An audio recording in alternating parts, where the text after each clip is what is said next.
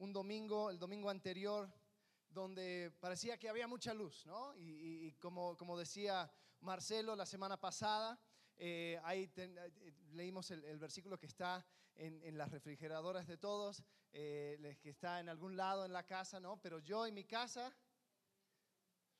pero yo en mi casa, ah, sí, claro que lo saben. ahora vamos a entrar a un periodo de sombra. Ahora vamos a entrar a un momento complicado en la historia de Israel. Pero antes de eso, quiero mostrarles una foto. ¿Han visto esas imágenes del, brochure de... Aquí está. Eh, ¿Cuántos han visto algo así? Algo así parecido. ¿Sí? Ok, cuando, cuando viajan en avión, cuando están ahí esperando a despegar eh, y no tienes nada que hacer, te pones a leer eso porque ya no te, porque te hacen apagar el celular, la, todo, todo. entonces te pones a leer eso. Y sinceramente dudo que muchos de nosotros hemos prestado atención a estas cosas. Em, y después tenemos a la zafata que llega y... Porque nunca se escucha, porque las, las bocinas tienen como 50 años y no se escucha nada. Pero, pero uno hace, pone, cara como que, ah, sí, ah. Y te enseña cómo amarrar el cinturón, te, te dice qué hacer si es que hay, si, si hay un, un, eh, eh, un problema, que si se aterrizan en agua, si no. ¿Quién presta atención a eso? Nadie. Pero te puedo asegurar que el momento de crisis, el momento que está bajando el avión, ya vas a sacar rápido de esa cosita, empezar a leer y a ver, ¿y dónde está la, la flotadora y todo lo demás que necesito? Ahora, la razón por la cual lo tienen siempre es para que estés preparado antes del momento de crisis. Y aunque parece siempre ser igual, algo que tal vez ustedes no saben, cada avión es diferente y tiene una cosa un poco diferente. Eh, como no le prestamos atención, no nos damos cuenta. Ahora, ¿por qué digo esto? Porque puede ser que el estudiar ahora hemos, hemos comenzado en Génesis y continuamos y estamos viendo toda la historia de Israel. Y puede llegar al punto donde tú te sientes como está la zafata que está explicando cómo ponerse el cinturón. Y aquí está cada domingo que se para alguien y empieza porque Israel hizo lo malo y, ¿no? y, y hasta puede sonar un poco monótono, un poco repetitivo. Pero te quiero desafiar a que prestes atención. Porque lo que estamos tratando no es ni más ni menos que la condición humana. Y es las, circunstancias que vemos y la situación que vemos cuando Dios se acerca al hombre y el hombre, el hombre lo rechaza. Y cada uno de nosotros podemos sacar del Antiguo Testamento, porque el Nuevo Testamento nos dice, dice, estas cosas sucedieron para tu ejemplo, para, tú, para que tú puedas aprender. Entonces podemos sacar de aquí, minar de estas hojas joyas y, y verdades para nuestra vida. Lo que no queremos es que en el momento de crisis ya estés hojeando la Biblia por algún salmo o algún proverbio o alguna cosa que te ayude, porque no prestaste atención en el momento de prestar atención. ¿Sí? ¿Están conmigo? Ok, bien. Entonces, con eso entramos al libro de jueces. El libro de jueces comienza bien. Vayan abriendo sus Biblias a jueces, capítulo 1, versículo 1. Capítulo 1, versículo 1 dice así, aconteció después de la muerte de Josué, ya finalmente Josué murió, que los hijos de Israel consultaron a Jehová, diciendo, ¿quién de nosotros subirá primero a pelear contra los cananeos? Jehová respondió, Judá subirá. He aquí que yo he entregado la tierra en sus manos. Y Judá dijo a Simeón, su hermano, sube conmigo al territorio que me ha adjudicado y pelearemos contra el cananeo y yo también iré contigo al tuyo. Y Simeón se fue, con él. Y subió Judá, y Jehová entregó en sus manos al cananeo y al fereceo, e hicieron de ellos en Besec a diez mil, e hirieron de ellos en Besec a diez mil hombres. Ok, comienza bien. Josué muere, y llegan los, príncipes o los encargados de las tribus y dicen, queremos preguntar a Jehová. Queremos preguntar, ¿quién va a ser el próximo a ir a pelear? Ahora, esa pregunta tal vez era un poco obvio porque ya Josué había hablado, pero no vamos a criticar tanto a Israel, por lo menos fueron y hablaron con Jehová. Y Jehová les responde y dice, mira, Judá y Simeón eran las tribus del sur y dicen, ustedes van a pelear. Entonces, bien, pelean. Vamos a saltar al versículo 19. Versículo 19 dice, y Jehová estaba con Judá, quien arrojó, de las, eh, a, quien arrojó a los de las montañas, mas no pudo arrojar a los que habitaban en los llanos, los cuales tenían carros errados. Ahora, un punto importante. La historia, en ese tiempo, Israel estaba viviendo un, tiempo en la historia de la humanidad donde acaban de descubrir el hierro. Eso era como la bomba atómica. En este, en, este mundo, en este momento, se dividen los países del mundo en quienes tienen la tecnología de la bomba atómica y quienes no, ¿no? Eh, en aquel entonces era quién tiene hierro y quién no. Entonces aquí no lo dice simplemente como un dato interesante. Está diciendo, estos tenían tecnología muy avanzada. Estos tenían carros con las, las ruedas, tenían hierro. Entonces era mucho más difícil romperlo. Eh, ellos podían causar mucho daño. Dice que no pudieron con ellos. Y dieron Hebrón a Caleb, como Moisés había dicho, y él arrojó de allí a los tres hijos de Anac, versículo 21, más al Jebuseo que habitaba en Jerusalén, no lo arrojaron los hijos de Benjamín. Y el Jebuseo habitó con los hijos de Benjamín en Jerusalén hasta hoy. Entonces esto también, dato interesante, estaba gratis, eh, nos indica que el libro de jueces se escribió después del tiempo de jueces, pero antes del reinado de David. Porque ¿cómo, ¿cuál es otro nombre para Jerusalén? La ciudad de David. Porque David lo conquistó. Pero aquí, cuando lo dice, dice, bueno, todavía o sea, era, era de los jebuseos, era de los cananeos. Entonces, ahí nos dice cuándo se escribió. Ok, si continuamos leyendo el capítulo 1, en el 27 en adelante empezamos a ver que no todos hicieron su trabajo como debían. Y dice que Manasés no echó al cananeo, sino que los esclavizó. Dice que Efraín no hizo su trabajo, Zabulón no hizo su trabajo, decidiendo cobrarles impuestos al cananeo. Aser no hizo su trabajo, Neftalí no hizo su trabajo, cobrándoles impuestos a los cananeos.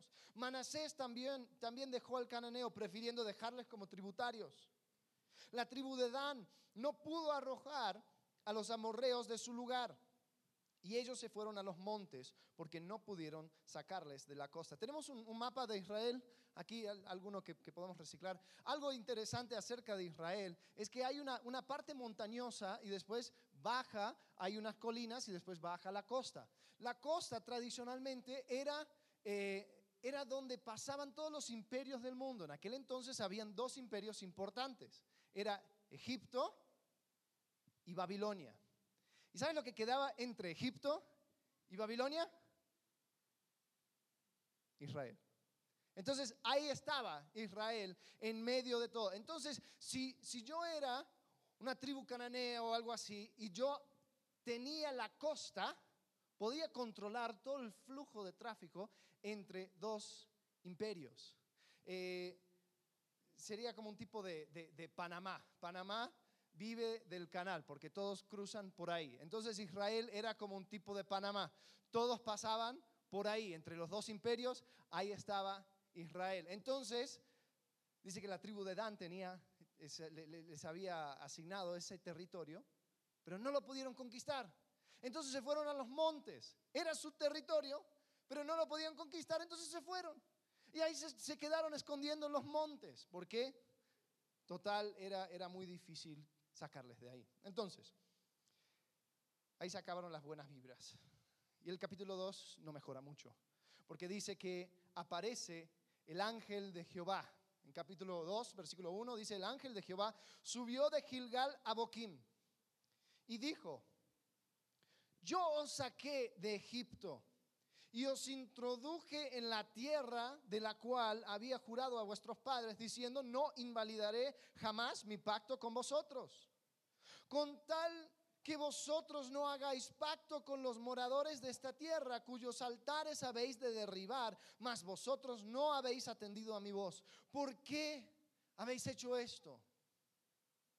Es interesante, el ángel de Jehová, muchas personas lo, lo equivalen con la segunda persona de la Trinidad, es decir, Jesucristo antes de su encarnación. El ángel de Jehová está hablando al pueblo de Israel y dicen, oye, yo les prometí todo, puse una condición y no la cumplieron. Versículo 3 dice, por tanto yo también digo, no los echaré delante de vosotros, sino que serán azotes para vuestros costados y sus dioses os serán tropezadero. Cuando el ángel de Jehová habló estas palabras a todos los hijos de Israel, el pueblo alzó su voz y lloró. Y llamaron el nombre de aquel lugar Boquim, que significa llanto. Y ofrecieron allí sacrificios a Jehová. Entonces ellos respondían ante Jehová y ellos lloraban y ellos conocían que, que no estaban haciendo lo que debían de hacer. Pero Dios no estaba satisfecho con este trabajo a medias. Dios les había dado todas las herramientas para hacer el trabajo bien y no lo hicieron. Entonces Jehová dijo, bueno, está bien, como no les quieres quitar, yo tampoco les voy a quitar. ¿Y sabes algo? A veces el peor castigo de Dios, escuchen bien, a veces el peor castigo de Dios es permitir que tú hagas lo que tú quieras. Que se ha cansado Jehová de, de no escuchar de nosotros, hágase tu voluntad. Que Dios después responde y dice, muy bien, entonces que se haga la suya.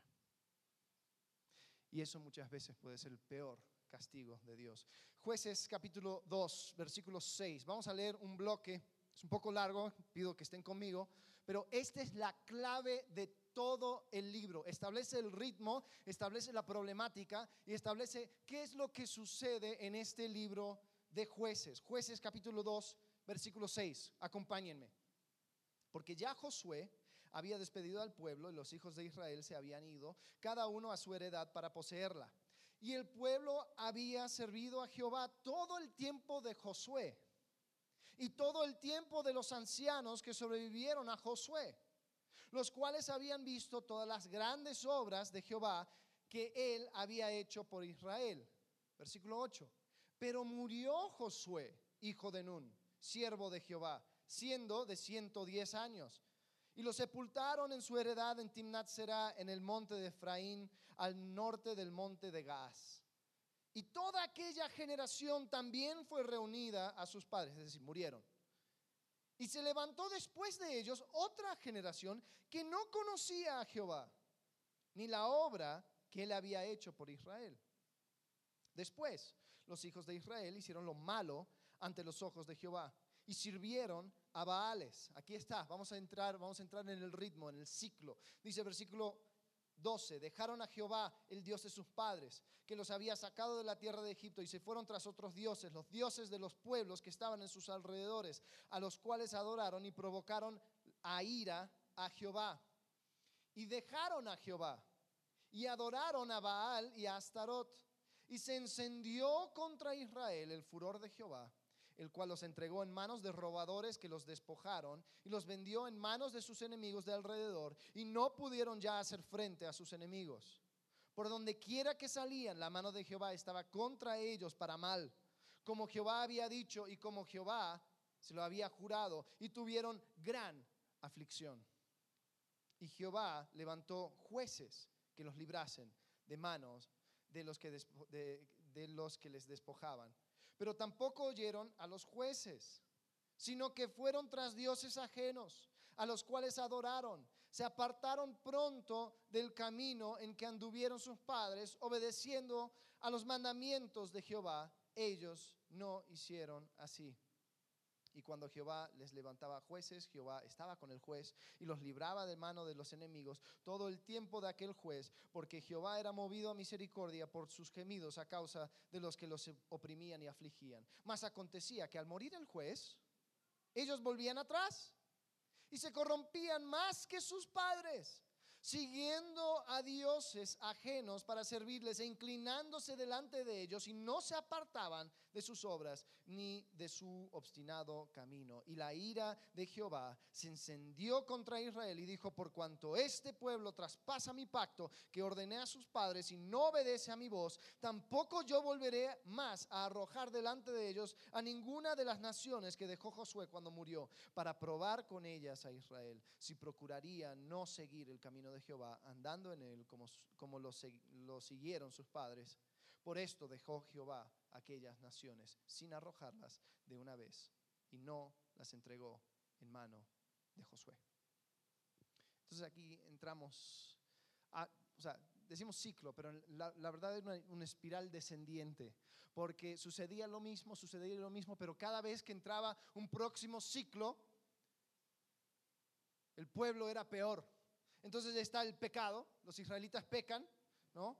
Yendo detrás de los ídolos. Después está la consecuencia. Dios dice, bueno, está bien, si quieren, si quieren ir detrás de los ídolos, van a sufrir las consecuencias. Entonces Dios les entrega en manos de personas de afuera, otras naciones. Después está el clamor, los israelitas se dan cuenta que, uh, como que no, no sirve mucho esto de los, de los otros dioses. Entonces claman a Jehová, siempre se acuerdan de Jehová, ¿no? Nos acordamos de Jehová en los momentos difíciles, ¿no? Nuestro Dios puede ser cualquier otra cosa, el dinero, eh, la, reputación, cualquier cosa. Nosotros servimos a nuestros ídolos, pero cuando nos va mal, ¡ah! Jehová. Después el rescate, ¿no? Dios levanta a un juez. Dios levanta a un juez que, que les librara. Y después del rescate, el descanso. Todo el tiempo que vivía el juez, había descanso en la tierra.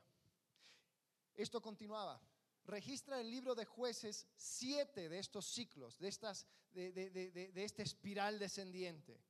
Eh, y en este libro, este libro está estructurado como, como mini episodios, como... Eh, no sé, si ven Netflix mucho, hay algunos, eh, Black Mirror o algún otro, donde eh, son, son pequeños episodios donde, donde uno medio que tiene que ver con el otro, pero no tanto. Entonces, eso es lo que sucede. Está todo, en toda la, la, la tierra de Israel está repartido y hay jueces que se van levantando en alguna área u otra. Muchas veces nosotros nos damos cuenta porque el leer un lugar, al leer otro lugar, pues yo no sé ni dónde está Manasés, ni está Boquim, ni está Gilgal, así que... Pero si nos damos cuenta, si empezamos a ver dónde está en el mapa, nos damos cuenta que hay un juez en el norte, hay un juez en el sur, hay un juez que se levanta al oeste, hay un juez que se levanta. Entonces van sucediendo y es más o menos cronológico, pero sí cada historia va por su lado. Y tenemos a 12 jueces que dice que juzgaron a Israel. Está Otoniel, Aod, Samgar, Barak, Gedeón, Tola, Jair, Jefté, Ibsán, Elón, Abdón y Sansón. Algunos de ustedes reconocieron a Sansón, porque era el fuerte, ¿no? Ok, él era un juez.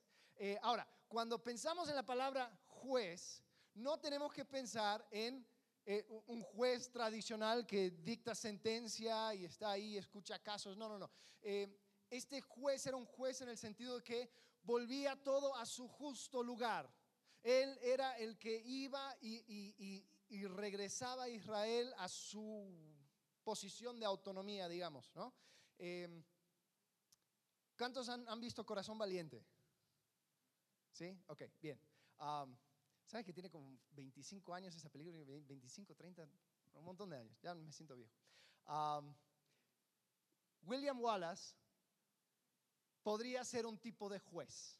¿ok?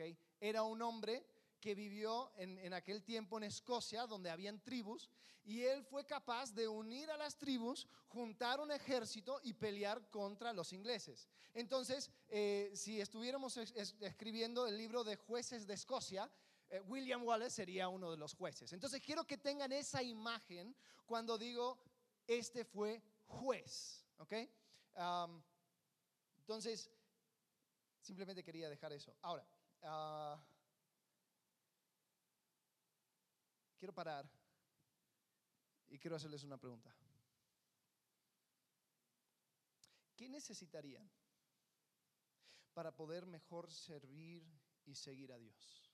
Si tú pudieras tener cualquier cosa para mejor servir y seguir a Dios, ¿qué es lo que pedirías? ¿Qué cosas dirías, esto, yo, si, si tuviera esto, entonces sí podría servir mejor a Dios? Tal vez un poco más de tiempo, ¿no? Porque no tengo tiempo. Tal vez un poco más, eh, definitivamente más dinero, eh, más cosas, ¿no? Una casa más grande para recibir a la gente, un, coche para poder llevar a la gente, eso sería, wow, fantástico, yo podría servir a tanta gente con, con un coche. Eh, menos conflictos en mi familia, menos conflictos en mi alrededor, porque estoy siempre tapando fuegos y no puedo ayudar a nadie no puedo estudiar la Biblia porque no tengo esto, no tengo lo otro. Ok, entonces piensa, ¿qué cosas necesitarías para mejor servir y seguir a Dios? Haz tu lista mental. ¿Lo tienen? Ok. Te puedo prometer que teniendo todas esas cosas, no haría nada de diferencia. ¿Entendiste? Teniendo todas esas cosas, que ahorita pensaste tu listita, ay no, si, si tuviera todo esto, entonces sí. No hace nada de diferencia. Ahora, ¿cómo puedo ser tan osado de decirte eso? Porque el libro de jueces nos muestra una sociedad establecida, construida, dirigida por Jehová mismo con absolutamente todo lo que necesitaban para poder servir a Dios de la mejor manera y ser de ejemplo a todas las naciones. O sea, les puso en la encrucijada del mundo en aquel entonces, con la promesa de victoria, con todo un sistema de sociedad para poder seguir y servir a Dios.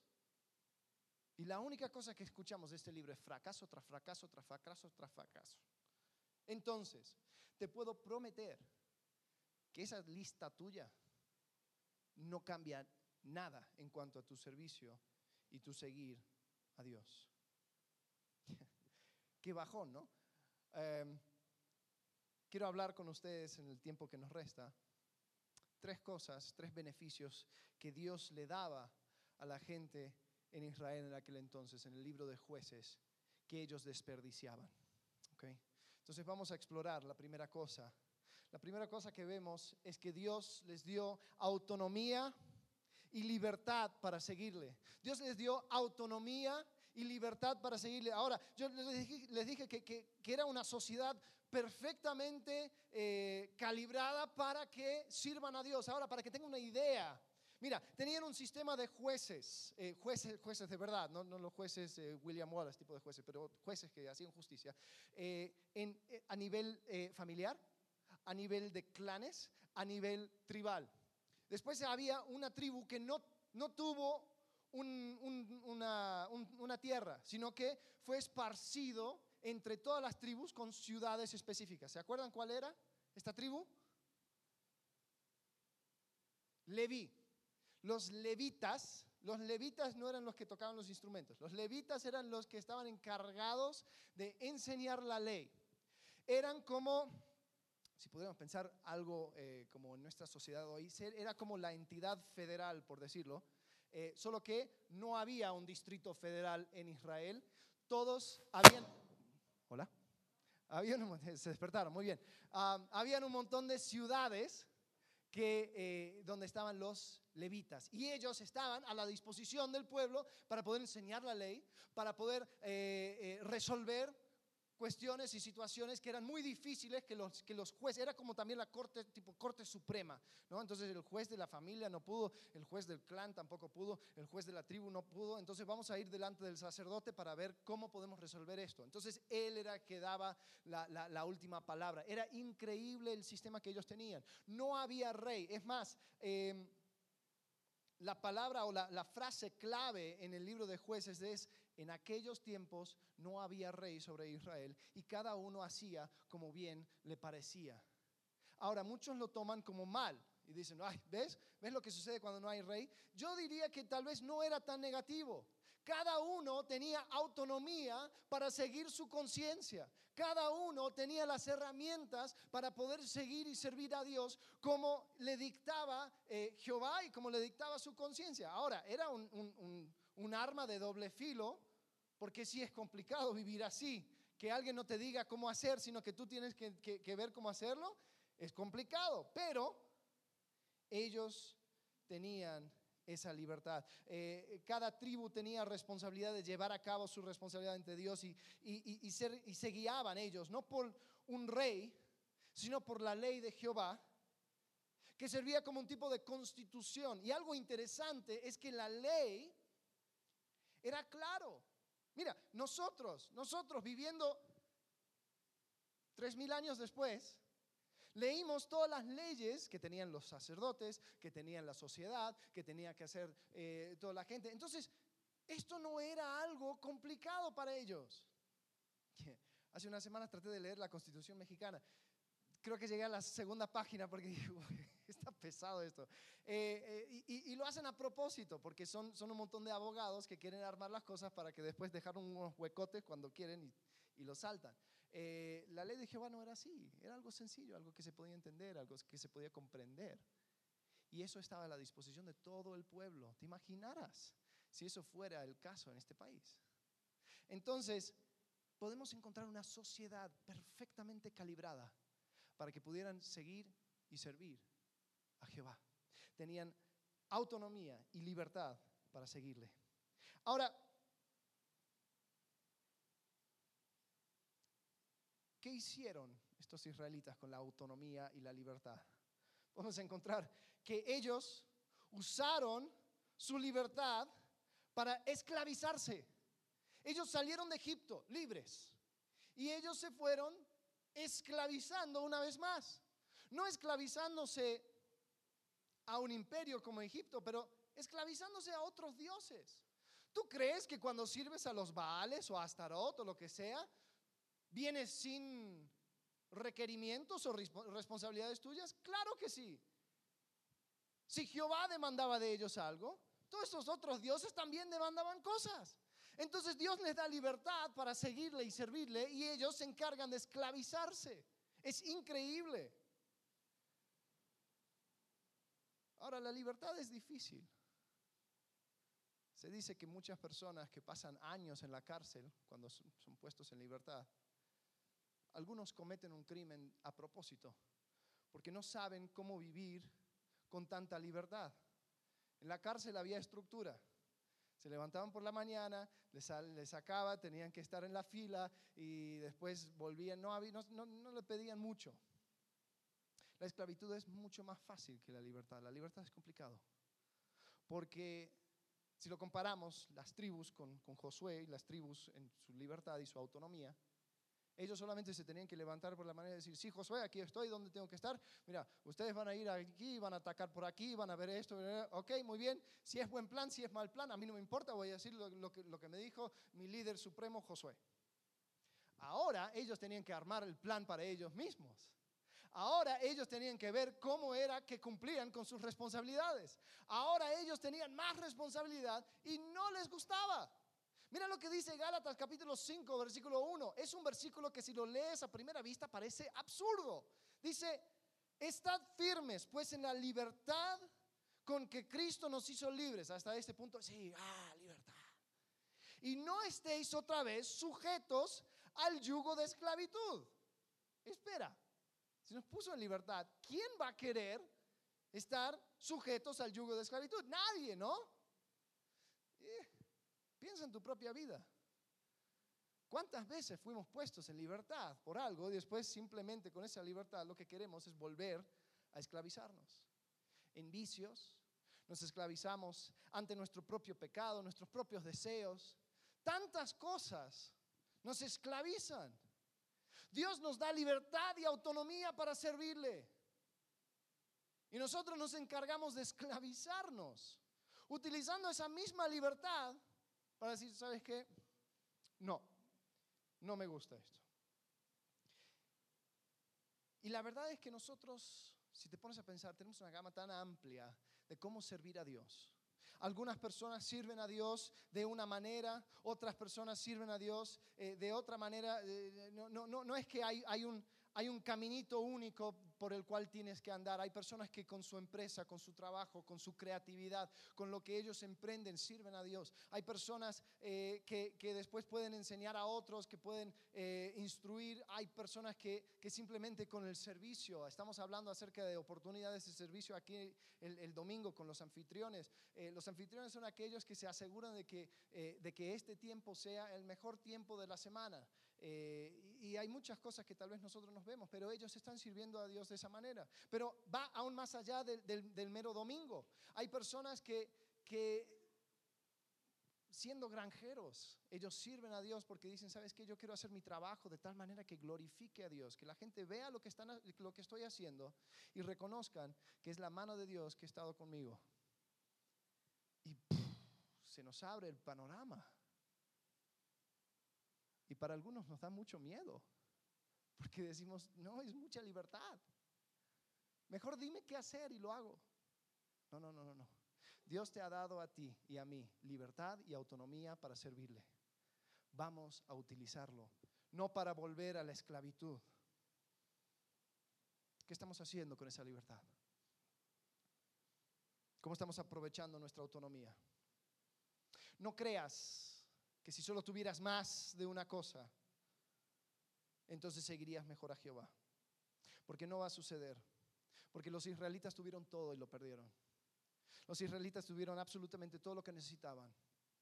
Hay muchas personas que dicen, no, no, no, si yo tuviera más dinero, entonces sí, diez María, sí, sería fiel, sí, entonces si, si tuviera más tiempo, entonces sí serviría, sí, entonces si tuviera, si tuviera, si tuviera, si tuviera, si tuviera, si tuviera. No.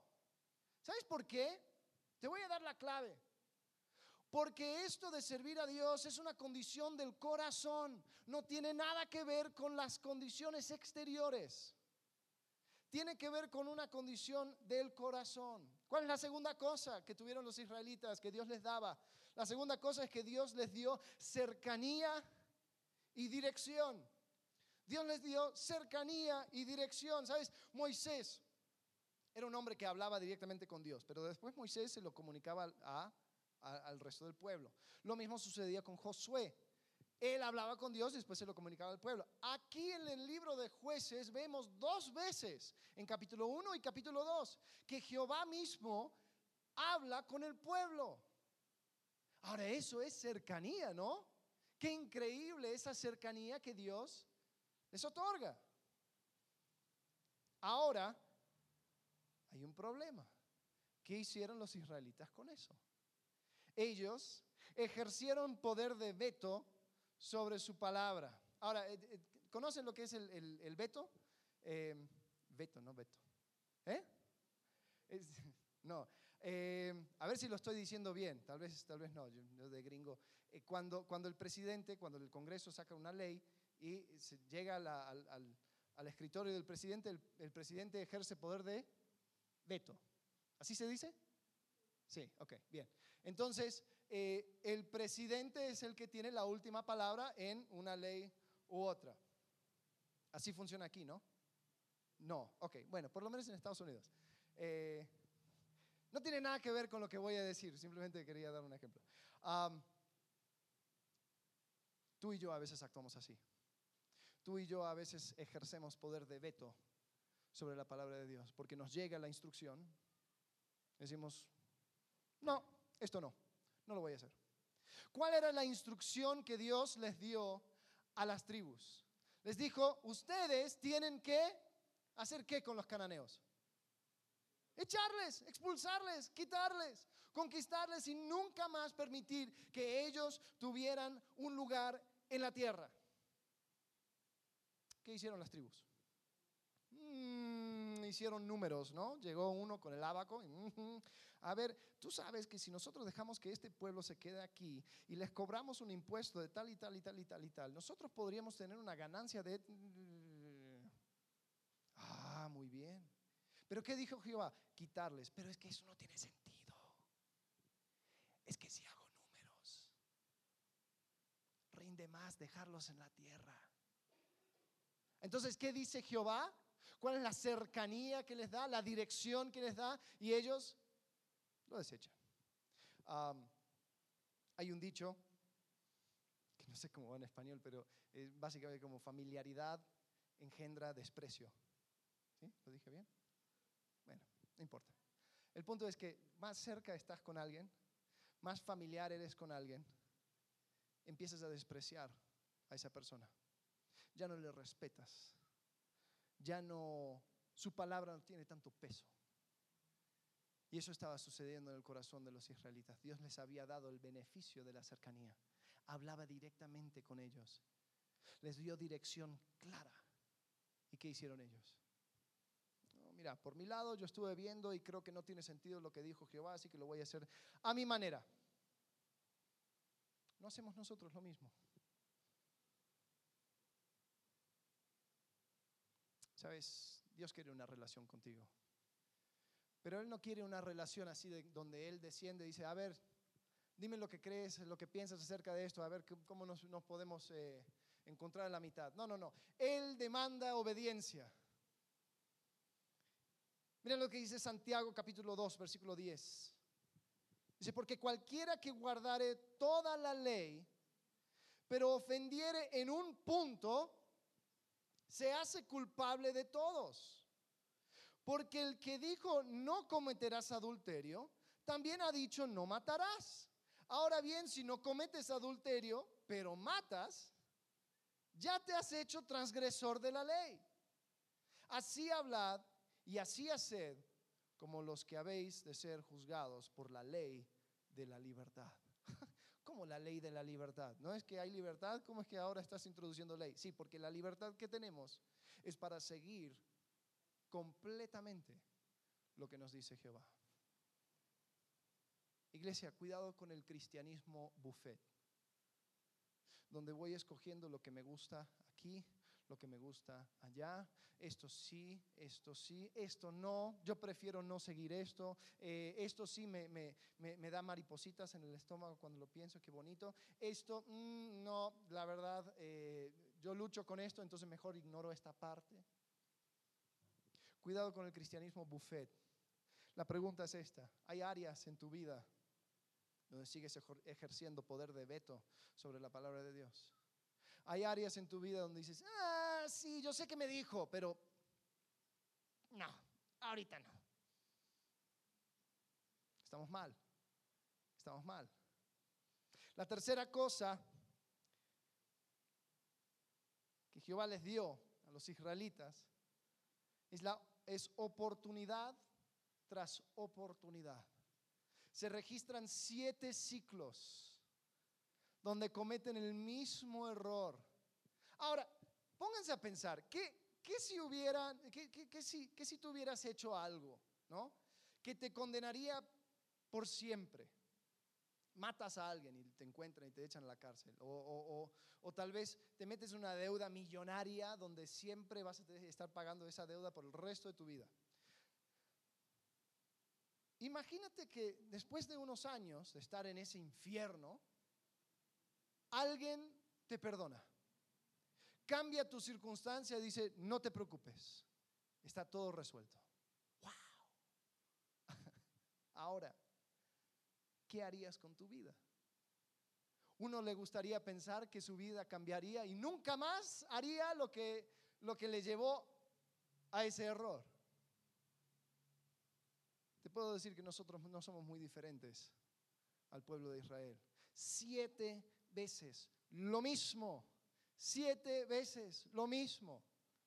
Y Dios les daba oportunidad tras oportunidad. Mira lo que dice jueces capítulo 2, versículo 18 y 19. Dice, cuando Jehová les levantaba jueces, Jehová estaba con el juez y los libraba de mano de los enemigos todo el tiempo de aquel juez, porque Jehová era movido a misericordia por sus gemidos a causa de los que los oprimían y afligían. Mas acontecía que al morir el juez, ellos volvían atrás y se corrompían más que sus padres siguiendo a dioses ajenos para servirles e inclinándose delante de ellos y no se apartaban de sus obras ni de su obstinado camino.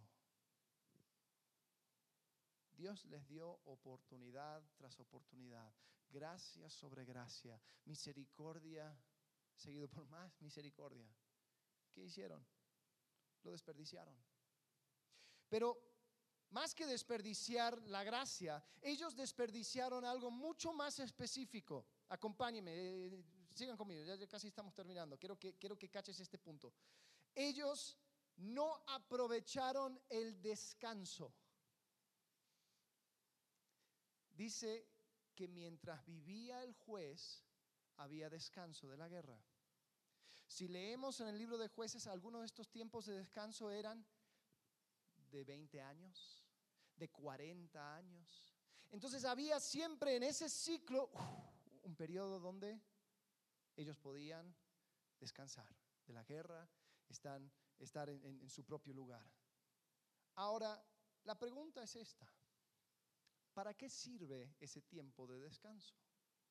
¿Para qué sirve ese, ese espacio?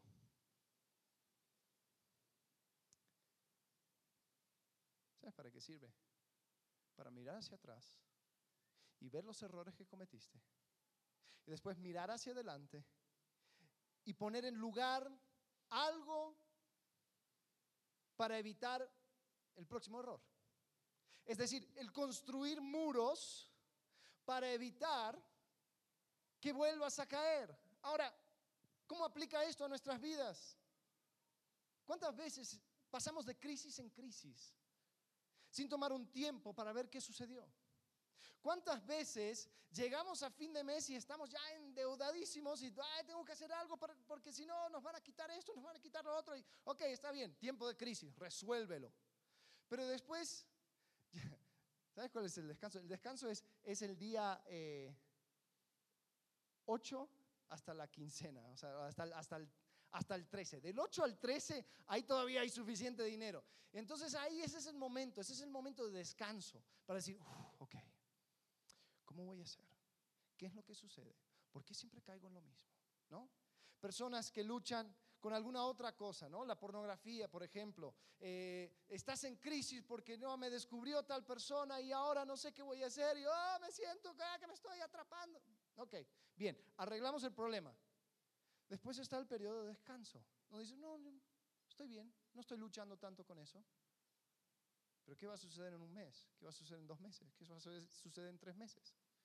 No seamos cínicos a tener nuestros pecaditos favoritos y después pedir perdón y atrás en nuestra mente decir, a ver cuánto dura esta. Desaprovechamos el tiempo de descanso. Dejamos a un lado ese espacio que Dios nos da para construir el muro necesario para no volver a caer. ¿Y qué sucede? Caemos de crisis en crisis, en crisis, en crisis, en crisis, en crisis. Y nuestra vida es una crisis constante. Israel desaprovechó el descanso.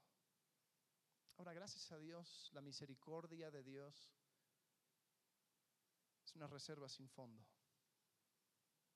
Si vemos en Romanos capítulo 6, versículo 1, podemos darnos cuenta que aunque sí es infinito su gracia y su misericordia, no podemos abusar de ella. Mira lo que dice 6.1.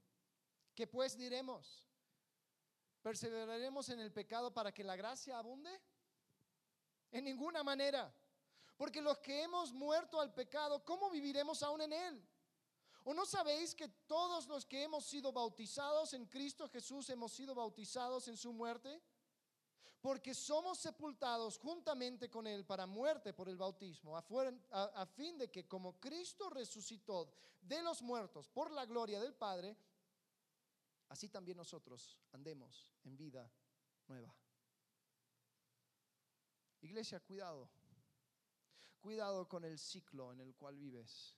Cuidado con el espiral descendiente de ese pecado favorito que en donde siempre vuelves, siempre vuelves, siempre vuelves. No tomes por ligero la gracia y misericordia de Dios, porque eso va totalmente en contra del Espíritu. Aquí dice que nosotros resucitamos para vivir en vida nueva. Ese periodo de descanso para los israelitas era para que hagan una vida nueva. Sin embargo, funcionó como un tiempo donde se iba empeorando las maquinaciones del pecado. Porque dice que cada vez que caían, ¿eh? que caían, caían peor. Y seguía descendiendo. Entonces debemos utilizar su gracia para caminar cada vez más cerca de Él y más lejos del pecado. En los tiempos de descanso, tiempos de paz, debemos de construir los muros que van a prevenir que volvamos a caer. ¿Sabes? Muchos que, que todo, todos los que están casados saben lo que significa el tiempo de crisis, ¿no? Hay, tiempo, hay momentos de crisis, ¿no? Y es chistoso porque ese es el momento que buscamos consejería. Buscamos consejería ya cuando el cable está peladísimo y decimos, no aguanto más, ¿no? ¿Sabes lo que sirve mejor? Lo que funciona más. Cuando todo está bien, se sientan, buscan consejo, dicen, mira, parece que cada seis meses, cada ocho meses, cada año, entramos en un periodo mal. Ahora estamos bien, pero no queremos volver a eso. ¿Cómo podemos hacer? ¿Cómo podemos construir las, cosas necesarias para no volver a caer? Iglesia, si estás viviendo ahora en un tiempo de paz, si no estás actualmente en una crisis de pecado o de, de, alguna circunstancia, aprovechalo. Aprovechalo para decir, yo ya quiero dejar este ciclo atrás. Las decisiones no suceden en la crisis. Las decisiones suceden, las, las, las que duran, Suceden cuando puedo pensar cuerdamente. Pero esos son los momentos que más despreciamos, que más desaprovechamos. Y eso es lo que sucedió con Israel. Eh, terminando, les tengo que confesar algo. Yo les dije que los israelitas tenían absolutamente todo y, ellos eh, o sea, tenían como la, la utopía, ¿no? para, poder seguir a, seguir a Jehová. No es totalmente cierto. ¿Sabes? Porque después de estos ciclos, continúa con el tiempo de reyes y tampoco eran muy buenos. Y siguen volviendo y siguen volviendo y siguen volviendo a la idolatría. Hasta que ya Dios se harta y dice, ¿sabes qué? Ya no más. Y les envía a todo el pueblo de Judá a Babilonia por 70 años. Dice, ya, basta.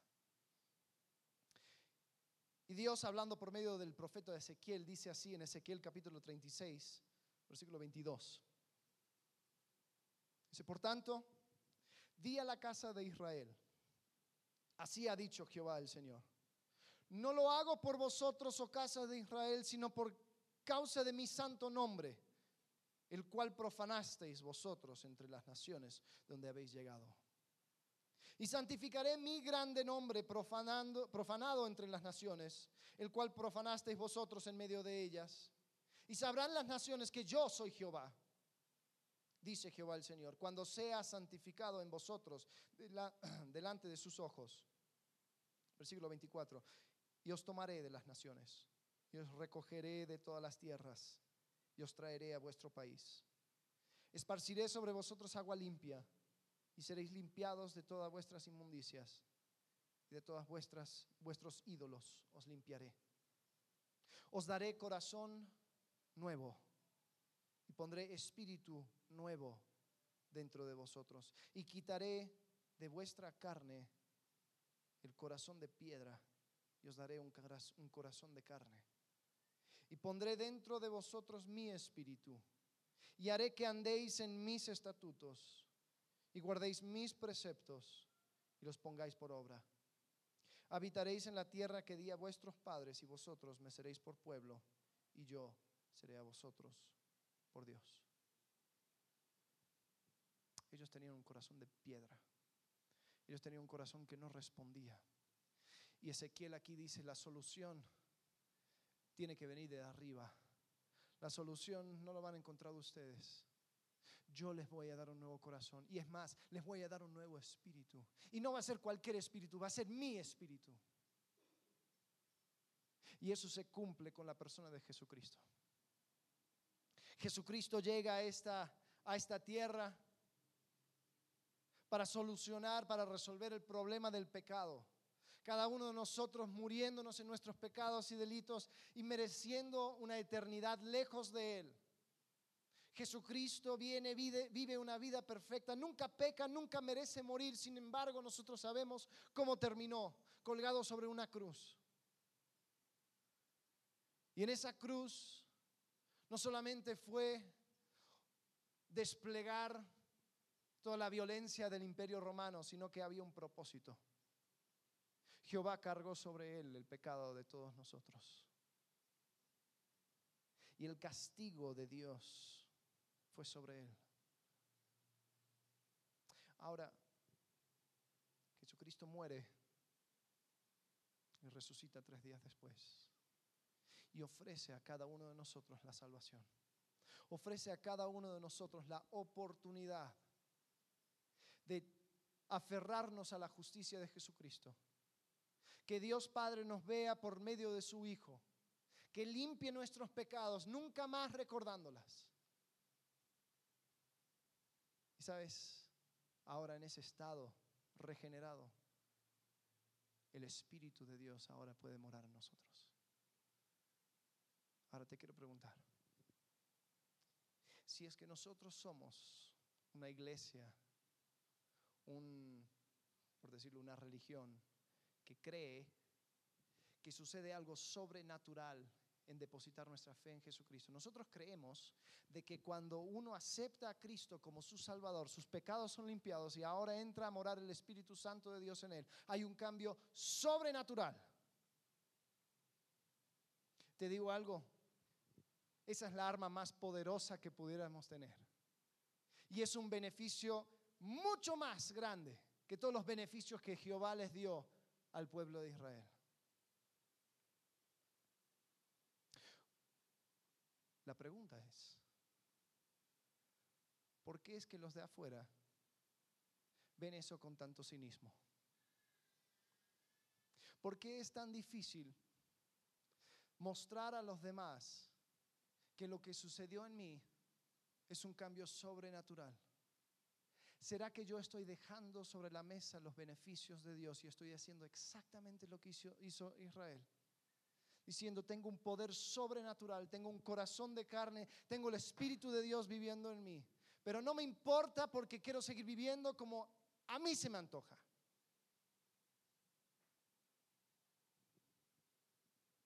La llenura del Espíritu se va dando a la medida que tú vas permitiendo que Él entre.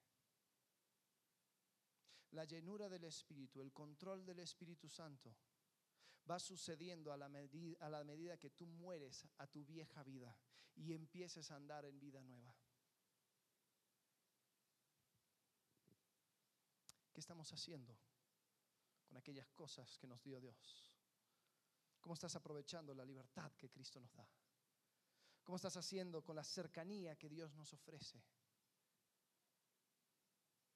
¿Cómo estás aprovechando la gracia de Dios y el descanso que nos da?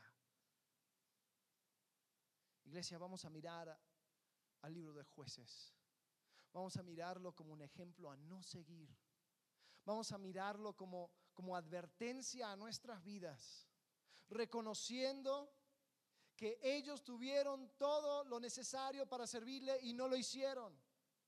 Vamos a decidir hoy servirle, porque te prometo que las circunstancias no importan. Lo que importa a seguir y seguir a servir y seguir a Jehová es tu corazón.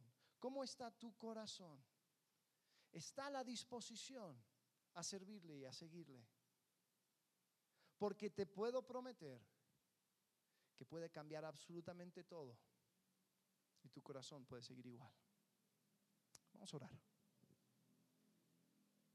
Padre, gracias porque aunque tenemos este ejemplo de los jueces, Señor, en la historia está la figura de Jesucristo, quien vino a esta tierra, Señor, a rescatarnos de nuestro pecado, a rescatarnos de la consecuencia de nuestra maldad. Señor, te pido que podamos prestar atención al ejemplo de los jueces que podamos ver esa espiral descendiente y alejarnos de cualquier cosa que se aproxime a ese estilo de vida. Señor, que podemos identificar nuestros pecados sobre el cual tropezamos vez tras vez tras vez. Y Señor, que podamos también aprovechar de tu misericordia, pero no para seguir en el mismo estilo de vida, sino para vivir en vida nueva. Señor, perdónanos por no ponerle importancia a lo que tú consideres importante. Ayúdanos, Señor, a vivir en esta vida nueva. A ser de ejemplo y a ser de luz, a ser luz donde quiera que estemos. Te agradecemos en el nombre de Cristo Jesús. Amén.